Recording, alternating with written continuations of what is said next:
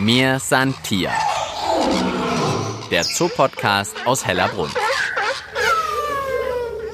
Ja, mir sind hier im mächtigsten Gebirge der Welt. Wir machen heute ganz schön Höhenmeter. Uns zieht's gut in, ja, man könnte sagen, 8000 Meter Höhe und das mitten in München. Ja, herzlich willkommen zum Höhentraining. Ich bin's, Tina Gentner, und bei uns dreht sich heute alles um die Wildtiere des Himalaya. Ich kann euch heute schon mal Tiere ankündigen, über die wirklich schon viel geschrieben wurde. Und wir gehen dem natürlich auf den Grund. Haben wir es wirklich mit der fiesesten Katze der Welt zu tun, mit der Grumpy Cat? Begegnen wir dem schönsten Tier überhaupt? Und wir treffen Tiere, von denen sagt man, naja, die könnten es geruchsmäßig locker mit einem Puma oder einem Stinktier aufnehmen. Also, lasst uns starten. Andrea Wittig ist schon bei mir, Tierpflegerin in Hellerbrunn. Andrea, sind wir wirklich bei der fiesesten Katze der Welt? Wo ist denn die Bestie? Die fieseste Katze würde ich jetzt nicht sagen. Sie haben faustig hinter die Ohren, das schon. Aber sie laufen jetzt auch hier draußen rum. Oder sie schleichen mehr hier außen rum. Sind heute sehr aktiv. Und, aber fies sind sie eigentlich nicht. Und wir lösen jetzt auch erstmal auf, wo wir denn sind. Wir sind bei den Manulen. Hier bei der Dschungelwelt. Und also man hat eigentlich das Gefühl, man sitzt vor einer Wildkatze, die sich auf ganz flauschigen Pfoten gerade auf einem Stein ans Wasser anschleicht. Was hatten die gesehen? Die fixiert irgendwas, oder? Ja, die hat jetzt irgendwas anfixiert und ich weiß, dass da Frische drin sind. Also es ist auch ganz lustig, wenn jetzt da zum Beispiel so ein Teichhuhn oder sowas sitzt, dann sitzt sie da Ewigkeiten davor und dann fangen bei ihr die Schnurrhaare so an zu zittern. Das ist total lustig anzugucken. Also irgendwas die zittern vor Aufregung? Ja, oder? ja, die zittern vor Aufregung. Und die ist dann so angespannt und die rührt sich aber eigentlich nicht von der Stelle. Und irgendwann macht es zack und dann ist sie da. Jetzt habe ich es gesehen. Nein, das ist ja wie ein Propeller, wenn die die Schnurhaare bewegt. Genau. Die flattern rechts und links von der Schnauze ganz schnell. Und dann sieht man auch erst, wie lang die sind. Mhm. Aber da hat man jetzt genau gesehen, durch dieses irgendwas hat sie jetzt gesehen. Entweder war ein Vogel irgendwo, so ungefähr, ah, das könnte vielleicht meins werden. Es war aber dann scheinbar schon wieder weg, aber sie guckt immer noch. Und das ist eigentlich eben auch dieses Faszinierende, wenn man da, wenn die aktiv sind, also wenn die draußen aktiv sind und man setzt sich da mal hin, was man da so alles sieht, das ist unheimlich. Sieht aus ein bisschen größer als eine Hauskatze, sehr flauschig, hat auch einen flauschigen langen Schwanz. Die Katze sieht jetzt so aus, als ob sie recht dick ist. Das ist ja, die sieht gut gepolstert aus. Ja, aber das meiste ist tatsächlich Fell. Die müssen ja auch von der Kälte geschützt sein und deswegen sind die eben so schön flauschig, unten am Bauch natürlich, weil sie unten am Boden auch sitzen, dass sie da schön gewärmt sind. Also eigentlich ist es mehr so, als hätte eine schlanke Katze einen dicken Pelzmantel an. Ja, so ungefähr. Und die ist aber nicht allein. Oh, da kommt das zweite Tier kommt dazu und man kann das Tier wirklich kaum erkennen, weil die Färbung des Fells, ja, die hat so was Steinfarbenes. Oft stehen hier dann Besucher und sagen, wo ist denn die Katze? Und dann sitzt sie wirklich vor der Nase. Die ist so gut getarnt an den Steinen und dadurch, dass die sich eigentlich dann hinsetzen, so wie jetzt hier unten am Wasser, die hat sich ja ewig nicht bewegt, das ist wie ein Stein, sieht das aus. Und die lachen sich dann immer kaputt, wenn ich dann sage, da sitzt sie doch. Ach ja, stimmt. Also auf den ersten Blick sind die nicht zu erkennen, aber wenn man sie mal erkannt hat, dann kann man eigentlich auch fast den Blick nicht von ihnen wenden, auch wegen ihrer Augen. Die schimmern für mich so irgendwas zwischen gelb, grünlich. Ja, die sind auch tatsächlich so gelb-grünlich und die Besonderheit bei denen sind, weil wenn man jetzt eine normale Hauskatze hat, die haben ja mehr so Schlitze, die Pupillen innen drinnen und bei den Manulen sind die rund. Und wenn man die anguckt, wenn die die Augen aufmachen, die haben immer richtig große Augen. Ja, man hat auch gleich das Gefühl, die fixieren einen so richtig. Man weiß dann gar nicht genau, gucke ich jetzt sie an oder sie mich? Ich würde sagen eher sie, also die Manule, dich. Jetzt, Andrea, musst du uns trotzdem, glaube ich, noch ein bisschen Manul-Nachhilfe geben. Wir reden heute über die Wildtiere des Himalaya. Das heißt, diese Katzen sind im natürlichen Lebensraum im Gebirge, im Hochgebirge unterwegs. Ja, die kommen ziemlich weit oben vor und wenn es richtig kalt ist, dann gehen die auch in Feldspalzen rein, um sich zu schützen. Also die sind schon schlau auch, die wissen, wo sie hingehen können. Und wir haben die Feststellung gemacht, dass wenn es kalt wird, dann fahren die mit dem Stoffwechsel runter. Das heißt, die fressen auch gar nicht mehr so viel. Das habe ich ja vorher schon gesagt. Wenn man Manul mal googelt, dann findet man relativ schnell den Satz, fieseste Katze der Welt, Grumpy Cat. Sind es jetzt Bestien oder nicht? Oder woher haben sie denn ihren Ruf? Also wenn man jetzt gerade ihr, das ist ja jetzt hier hinten, das ist die Plüsche, wenn man ihr ins Gesicht guckt, also wir haben Dauerbesucher, die sagen Grantelfrau. Die guckt Und die heißt Plüschi? Die, die heißt Plüschi, ja. Also ich, ich habe ihr damals den Namen gegeben, weil sie immer so aufgeplüscht ist und irgendwann muss ich sie ja andrehen und dann heißt es eben Plüschi. Und das da hinten, das da oben auf dem Berg, das ist die Stupsi und bei ihr sieht man, sie hat auch ein helleres Gesicht und die hat so eine, von der Zeichnung, von der Nase her, sieht es aus, als ob die so eine ganz kleine Nase hat. Und sie hat eben so eine Knubbelnase. Und wenn die einen anguckt, die guckt immer grimmig. Und haben Sie daher Ihren Namen, dass Sie einfach so ein bisschen grimmig schauen oder können die auch ganz schön austeilen? Also die können schon ganz schön austeilen. Also gerade wenn sie jetzt in Bedrohung sind, die können schon ganz schön austeilen. Kratzen die? Beißen die? Die kratzen, beißen und vor allen Dingen, die sind so wendig. Die sind so schnell. Also die sind nicht ganz ohne. Ein bisschen recht hat man schon mit dem Spruch. Du schaust denen gerade so fasziniert zu. Die eine sitzt da oben jetzt wirklich, was für die Königin hier in der Anlage ganz oben auf dem Fels. Was fasziniert dich an denen? Also ich finde es unheimlich faszinierend, diesen Gesichtsausdruck, den die haben schon mal. Und wie, also wir haben ja jetzt die zwei Stück, wie total unterschiedlich die zwei sind vom Charakter her. Die Stupsi ist mehr so die ein bisschen ruhigere und die Plüschi, die ist immer so ein bisschen so, die ist halt irgendwie immer maulig. Du, jetzt sind wir hier in München auf gut, ich weiß nicht, 550, vielleicht ein bisschen mehr Meter.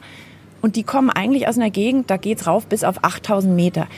Jetzt habe ich mir überlegt, also ich pfeife auf dem letzten Loch auf 8000 Meter. Das ist für mich ein absolutes Höhentraining. Ich würde es ehrlich gesagt ja gar nicht schaffen.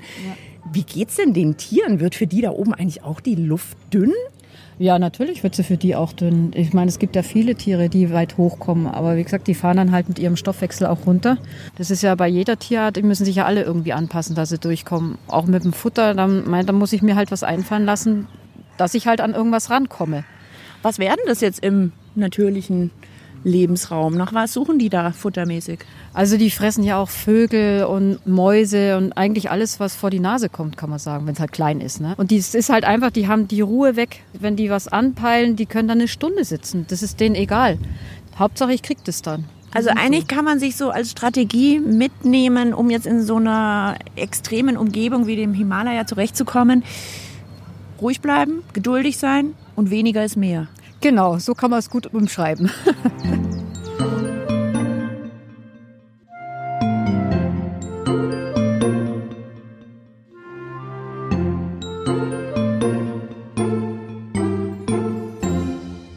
Mir Santier. Heute geht es um Wildtiere, die ich sag mal, auf dem Dach der Welt zu Hause sind. Wildtiere des Himalaya. Ich bin mit Andrea Wittig unterwegs und wir sind jetzt von den Manulen, ja, 15, 20, 25 Schritte weitergelaufen und sind jetzt, ich würde sagen, naja, bei so einem richtigen äh, Star eigentlich, was die Wildtiere des Himalaya angeht. Ist das wirklich das schönste Tier der Welt, Andrea? Also ob es das schönste Tier der Welt ist, weiß ich nicht, aber sie sind sehr schön. Also unsere zumindest. Wir stehen bei den roten Pandas, haben die Köpfe nach oben gereckt. Uh, der eine würde ich sagen schon fast in 10 Meter Höhe hat er sich da oben so auf einem Ast eingerollt, ein bisschen tiefer.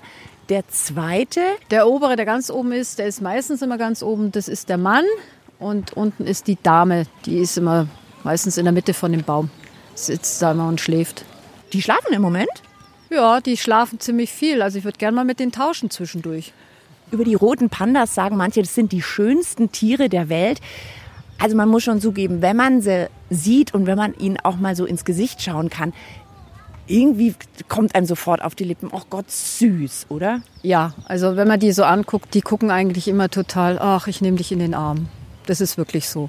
Weil die haben auch mit ihren Knopfaugen dann und die, die gucken einen schon immer so an. Da muss man einfach stehen bleiben, das geht gar nicht anders. Wenn ich jetzt Panda höre, dann denke ich jetzt gar nicht so sehr an Kälte, wie man ja im Himalaya hat oder Schnee oder Eis. Aber diese roten Pandas kommen auch mit so einer harschen Umgebung zurecht. Ja, das sieht man auch ganz oft, wenn man hier im Winter vorbeigeht. Das ist tatsächlich so, wenn das richtig stürmt und schneit, dann sind die mitten in dem Baum, die lassen sich einschneiden und die schlafen dann da oben. Weil sie auch durch ihr Fell so gut geschützt sind, oder? Ja, die haben auch ein total dickes Fell auch. Also man sieht dann schon, dass sie sich relativ wenig bewegen. Also die fahren auch ein bisschen runter und die schlafen eben relativ viel auch in der Zeit und die passen sich eigentlich auch an, kann man sagen. Ist eigentlich wie bei den Manulen drüben auch. Und jetzt habe ich gelesen, dass diese süßen roten Pandas, die ja gar nicht so groß sind, ganz schöne Fressmaschinen sind. Ich habe das mal umgerechnet. Wenn ich so viel fressen würde wie ein roter Panda, dann müsste ich am Tag ungefähr 10 Kilo in mich reinmampfen. Das sind 50 Schnitzel oder 28 Portionen Gemüselasagne. Sind das echt so Fressbären? Also die fressen halt hauptsächlich den Bambus. Und wenn man sich so eine Bambusstange mal anguckt, muss man schon ganz schön viel fressen, um von diesen Blättern satt zu werden. Und die sind auch relativ viel damit beschäftigt, dass sie die immer fressen. Also bei uns kriegen sie auch eben Obst dazu, aber hauptsächlich tatsächlich den Bambus. Und bis sie das alles zusammengesammelt haben, was sie für den ganzen Tag brauchen, da kommt schon einiges zusammen. Das Weibchen unten schlingt sich jetzt gerade mit dem langen Schwanz so um den Ast. Ist ganz lustig anzugucken, die Pandas, wenn sie mal im Baum unterwegs sind, sich mal genauer die Füße anzugucken. Die haben nämlich ganz schön viel Fell und diese Fußsohlen sind weiß. Warte mal, ich versuch's. Die haben sich jetzt hier gerade so eingekuschelt. Doch, ich glaube, ist das ein Fuß hier unterm Ohr? Ja, ja, das ist ein Fuß. Das müsste ein Hinterfuß sein. Und es ist also gerade auch so im Winter, wenn, man der, wenn die eben durch den Schnee laufen, sieht man auch, die haben so relativ große Füße eigentlich für dieses kleine Tierchen. Und da ist halt wirklich viel Fell dran. Also sozusagen den Pelzschuh immer gleich noch dabei, den Winterstiefel und deshalb eben auch gegen Kälte gut geschützt. Genau, immer schön die Winterfüße dran haben.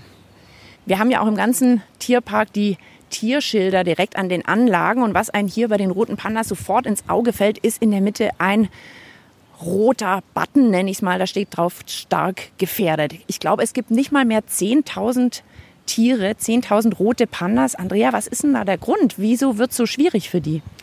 Das ist halt bei den Pandas wie bei vielen anderen Tieren auch so, dass einfach der Lebensraum nicht mehr da ist. Die roten Pandas haben natürlich ein super schönes Fell. Das heißt, sie werden natürlich auch gewildert und dann sind verwilderte Hunde eben, die die mal reißen. Und man muss halt auch bedenken, gerade viel auch durch den Tourismus, die werden halt auch viel gestört durch die Leute. Das heißt ja jetzt nicht, dass der Wald abgeholzt wird, aber wenn halt welche meinen, die müssen da durchlaufen, fühlen sich die Tiere dadurch gestört und dadurch kommt halt auch nichts mehr zustande, der Nachwuchs, weil sie halt einfach nicht mehr ihre Ruhe haben. Und das ist ja fast überall so. Wenn man heute in den Wald geht, da sind die Leute auch überall und die denken aber auch nicht an die Rehe. Das geht ja da schon los. Und das ist halt bei denen halt extrem. Das ist dann halt einfach schlecht. Und jetzt habe ich noch eine letzte Frage an dich. Ich habe gehört, die machen auch recht besondere Geräusche. Oder wie klingt denn so ein roter Panda? Es ist so ziemlich hoch und so hört sich so ein bisschen wie Bellen an irgendwie. Könntest du es nachmachen? Oh, das ist aber jetzt eine Herausforderung. Ja, hier beim Podcast, da werden die Tierpfleger herausgefordert. Die müssen jetzt auch mal Laute von sich geben. Äh, äh, so ungefähr aber relativ laut, eben auch wenn gerade mit den Jungen, wenn dann irgendwie was ist oder so, dann gibt es natürlich Alarm und dann ist Mama schon da. Äh. Wer jetzt erst so richtig angefixt ist, was die roten Pandas angeht, dem lege ich jetzt einfach unsere Mir Tier Folge Nummer 19 ans Herz. Da war nämlich mein Kollege Mischa Drautz hier und hat sich eine ganze Folge lang mit den Tieren beschäftigt. Also, wenn ihr sagt, da muss ich jetzt aber noch mehr darüber wissen, dann entweder ein Besuch hier im Tierpark Hellerbrunn oder ihr fangt mal an mit der Folge Nummer 19. Denn bei uns geht's schon wieder weiter. Wir wollen ja heute möglichst viele Wildtiere aus dem Himalaya kennenlernen. Mir san Tier. Der Zoopodcast aus Hellerbrunn. Diese Folge wird präsentiert von der Stadtsparkasse München, offizieller Partner des Münchner Tierparks Hellerbrunn. Das Podcast-Mikrofon wurde sozusagen weitergereicht. Andrea Wittig hat mich wieder verlassen und jetzt ist Thomas Ulsberger bei mir und wir stehen bei den nächsten Tieren, um die es heute geht. Ja, hier im Podcast, wir wollen euch ja auch so sprachlich und kreativ ein bisschen weiterbilden. Und ich schlage jetzt hiermit mal vor, anstatt zu sagen, Mensch, hier stinkt's ja wie im Puma-Käfig, könnte man doch auch mal sagen, hier müffelt's wie beim Tarkin. Stimmt es, Thomas? Ja, das ist natürlich, das liegt bei jedem selber, wenn man den Geruch von den Takinen wahrnimmt. Also ich persönlich empfinde es sehr angenehm. Das ist ein leicht süßlicher Geruch, wenn man da in den Stall geht. Manche Kollegen sagen, ja, das stinkt irgendwie, aber ich persönlich finde es sehr angenehm, muss ich sagen. Ich habe gelesen, dass die, also wenn ich die jetzt streicheln würde, dass das jetzt gar nicht ein trockenes, flauschiges Fell wäre, sondern dass die sich auch zusätzlich nochmal mit so einer ja, fettig, öligen Schicht überm Fell schützen, die eben auch mal so ein bisschen eigen riecht. Genau, das ist so ölig eben auch. Das hat auch den Hintergrund eben, dass halt, wenn es regnet, dass das Wasser abhält, damit die, weil die haben ja sehr, sehr viel Wolle eben, dass die halt da nicht so vollgesaugt ist und dass die halt möglichst oder relativ lang halt trocken bleiben, obwohl es eben auch ziemlich stark regnen kann halt. Also eigentlich so ein bisschen die, die, die Regenjacke mit dabei. Genau, ja. Aber gib uns doch mal noch ein bisschen Nachhilfe. Mit was haben wir es denn zu tun, wenn wir von einem Tag hin reden? Also in erster Linie, wenn man mal so einen Tag in anschaut, kann man mal meinen, wenn man einen Moschusochsen kennt, dass die zwei Brüder oder Schwestern sind. Aber dem ist nicht so. Früher hat man zum Beispiel zum Tag in einer Rindergämse gesagt, weil die ja doch eine sehr kräftige Statur haben, wie eher Rind. Und so ein bisschen, wenn man bei uns Gämsen kennt, also in die Richtung Gämse geht. Aber das stimmt natürlich nicht. Die gehören ganz klar zu den Ziegenartigen, also sprich dann Wiederkäuer, Hornträger eben auch und dann kehren sie eher in die richtigen die Verwandtschaft von den Ziegenartigen. Die Takins sind auch ursprünglich im Himalaya, also im Gebirge zu Hause, müssen sich also wahrscheinlich auch irgendwie gegen Kälte, gegen recht harsche Bedingungen zur Wehr setzen. Also wenn es darum geht, sich zu schützen vor Kälte, also, dann ist natürlich das Fell der erste Indikator dafür. Die kriegen im Winter sehr dichtes und dickes Winterfell und zum Frühjahr hin und im Sommer wird das ein bisschen ausgelichtet halt. Wir haben so ein bisschen Fellwechsel halt. Da hat es einmal ein Forscherteam gegeben, die wollten eigentlich nachweisen, wie hoch Tiger in die, im Himalaya äh, praktisch die Berge überqueren. Und da haben sie Kamerafallen aufgestellt und haben festgestellt, eben, dass die Tiger auch über 4500 Meter hohe Pässe drüber gingen und mit der Kamera haben sie auch Takinherde filmen können. Im Sommer allerdings immer. Und da weiß man immer mit Sicherheit, dass die über 4500 Meter vorkommen. Jetzt machen wir ja heute sozusagen einen kleinen Ausflug in den Himalaya, was ja wunderschön ist, gerade in so einem Geozoo wie in Hellerbrunn, dass man dann eben auch die Tiere aus einer Region sehen und besuchen kann. Hast du es denn schon mal geschafft, die Tiere im natürlichen Lebensraum zu sehen? Warst du schon mal im Himalaya? Na, mal leider noch nicht, aber wer weiß, kann er vielleicht noch kommen. Aber es wäre natürlich mal reizvoll, und vor allem sorgt es halt uns Tierpflegern dann auch, für was wir das ganze Jahr machen. Also da hat man dann ein richtig gutes Gefühl, wenn man sieht, die Tiere, die wo draußen sind, die wo auch teilweise dann auch bedroht sind. Und man sieht die dann draußen und dann weiß man eigentlich auch richtig, was wir da herin im Zoo auch machen. Weil wir machen ja im Prinzip auch, wir probieren ja auch sehr, sehr viele Tiere für die Menschen zu erhalten. Und es gibt auch zahlreiche Ausbildungsprojekte. Und das ist halt einfach ein wahnsinnig schönes Gefühl die sind ja schon ganz schön imposant und auch ganz schön groß. Für mich ist es auch immer noch komische Vorstellung, dass so große Tiere dann trotzdem auch im Gebirge unterwegs sind. Die sind mit ihrer Größe und Gewicht, kommen die da zurecht und sind auch trotzdem geschickt und kommen über äh, Stock und Stein, sage ich mal. Ja, ich würde es jetzt mal mit menschlichen Sachen vergleichen. Und zwar, es gibt ja bei Menschen immer Bergsteiger und Bergwanderer so Gemsen oder Steinböcke oder sowas, das sind eher so die Bergsteiger, also die sind auch schlanker, die sind vom Gewicht her nicht so stark. Die können natürlich extremere Lagen beklettern, sage ich mal, wie ich sage jetzt mal eine Familie mit Oma, Opa und vielleicht hat man noch ein bisschen zu viel Kuchen gegessen alles irgendwie. Die gehen natürlich eher mal zum Wandern in die Berge und da gibt es eben dementsprechende Wege auch, wo man halt durch die Berge wandern kann. Und die Takine sind halt eher so Bergwanderer. Also die können schon auch, das sieht man bei uns auch mit den Felsen, die können schon auch gut rumspringen und klettern, aber das ist halt alles nicht so steil. Jetzt habe ich bisher, glaube ich, zumindest in meinem Freundeskreis noch niemanden getroffen, der gesagt hat, du, wir fahren jetzt endlich mal wieder nach Hellerbrunn, wir wollen nämlich Tag hinschauen. Jetzt, Thomas, deine Chance, mach doch mal Werbung für den Tag hin. Warum sollte man hier trotzdem vielleicht mal stehen bleiben? Ja, weil es einfach total urige Tiere sind. Und gerade wir erwarten jetzt auch wieder von zwei Weibchen Jungtiere. Und die Kleiner, die sind halt, also ich sage jetzt mal einfach, die kann man wirklich so als Knuddeltiere bezeichnen. Was man natürlich nicht machen kann, aber die schauen halt so wirklich nett und klar aus. Und was halt total witzig ist bei den Kleinen, die haben alle so eine, eine helle Stirnfärbung. Und das ist bei jedem Jungtier anders. Also manche haben bloß einen Strich, manche haben einen Kreis, manche haben so, so einen Fetzen irgendwie und, und sind sehr, sehr nett da. Also und von dem her würde ich schon sagen, dass es mir rendiert, gerade jetzt dann in ein paar Wochen, wenn eben die zwei Jungtiere da sind, dass man mal die Tage anschaut und wenn die Kleinen dann ein bisschen größer sind, dann spulen die auch miteinander, laufen über die Anlage drüber. Also es ist wirklich herrlich. Also unser Tier Nummer drei heute, wo es um die Wildtiere des Himalaya hier in Hellerbrunn geht. Ja, Tier Nummer vier gibt es auch noch und ich kann euch jetzt schon ankündigen, auch für Kreuzworträtsel-Fans wird es jetzt nochmal interessant. Mir Santier. Der Zoopodcast aus Hellerbrunn. Einfach zu finden und zu abonnieren auf allen gängigen Podcast-Plattformen wie Spotify und iTunes oder auf der Website des Münchner Tierparks hellerbrunn.de. Asiatischer Wildesel mit fünf Buchstaben. Thomas, gibst du uns die Lösung? Ja, Kiang. also die kommen nicht direkt im Himalaya vor, wie jetzt zum Beispiel der Takin oder Jak oder so Tiere. Die kommen eher in so Hochebenen in Tibet vor, die so an Himalaya angrenzen. Und das sind so Savannen, steppenartige Gebiete, wo sie sich eben hauptsächlich von Gräsern ernähren, weil da wächst ja eh nicht viel mehr. Kann denn jetzt so ein Kiang, art der genauso wie ein Esel bei uns? Oder was machen die für Geräusche? Also habe ich jetzt persönlich noch nicht gehört. Was faszinierend bei den Kiangs eigentlich ist, das machen in der Regel die Leitstuten, wenn die uns singen, also wenn die im Gehege sind und wir kommen, egal auch wenn Besucher da sind, alles, die kennen uns schon irgendwie, aber sie sind halt nicht so zahm. Sie wissen genau, wer wir sind und haben ein Vertrauen, aber da ist die Distanz doch ein bisschen größer und dann machen die oft so ein Geräusch, das klingt wie so ein Lachen. Das ist also nichts IA, sondern es wird, ich sage aber, lacht es mir nicht schon wieder aus. Das klingt eher wie so ein Lachen halt. Jetzt habe ich vorher die Andrea schon dazu gebracht. Die hat versucht, mir einen roten Panda vorzumachen. Jetzt musst du natürlich auch dran glauben. Wie klingt denn dann so ein Kiang lachen oder laut? Kannst du es mal nachmachen versuchen? Ach Gott.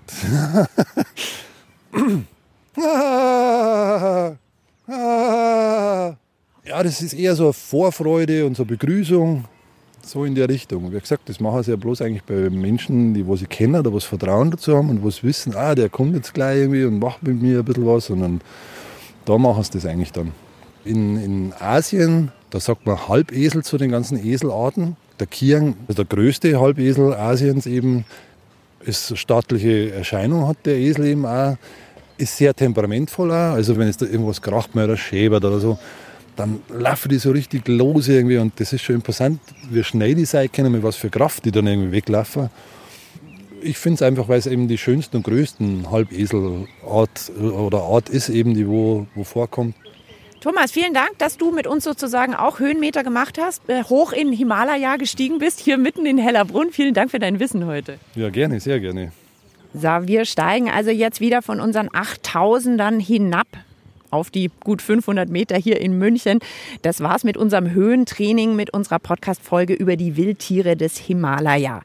Ja, der Tierpark Hellerbrunn zeigt nicht nur jede Menge Tiere aus dem Himalaya, sondern unterstützt auch diverse Projekte, zum Beispiel ein Schutzprojekt für den roten Panda im Osten Nepals oder das Palace Cats Projekt. Da geht es um die Manule und ihr heimliches Leben soll erforscht werden. Auch da ist der Tierpark Hellerbrunn als Unterstützer mit dabei. Ja, ich hoffe, ihr habt unser Höhentraining genossen und Neues und Spannendes über diese Tiere mitgenommen. Noch mehr freut uns natürlich, wenn ihr auch Lust bekommen habt, Kiang, Takin, Roter Panda und Manul mal live zu erleben und plant vielleicht schon euren nächsten Hellerbrunn-Besuch. Für mehr kurioses und spannendes Wissen über Hellerbrunn, über Blicke hinter die Kulissen oder auch Geschichten über spannende Projekte, die der Tierpark sonst noch unterstützt, empfehle ich euch unsere über 50 Folgen Mir Santier, die warten auf eure Ohren. Viel Vergnügen und viele Aha-Momente wünsche ich euch. Ich bin Tina Gentner und ich sage wie immer an dieser Stelle bis bald im Tierpark Hellerbrunn. Mir Santier. Der Zoopodcast aus Hellerbrunn.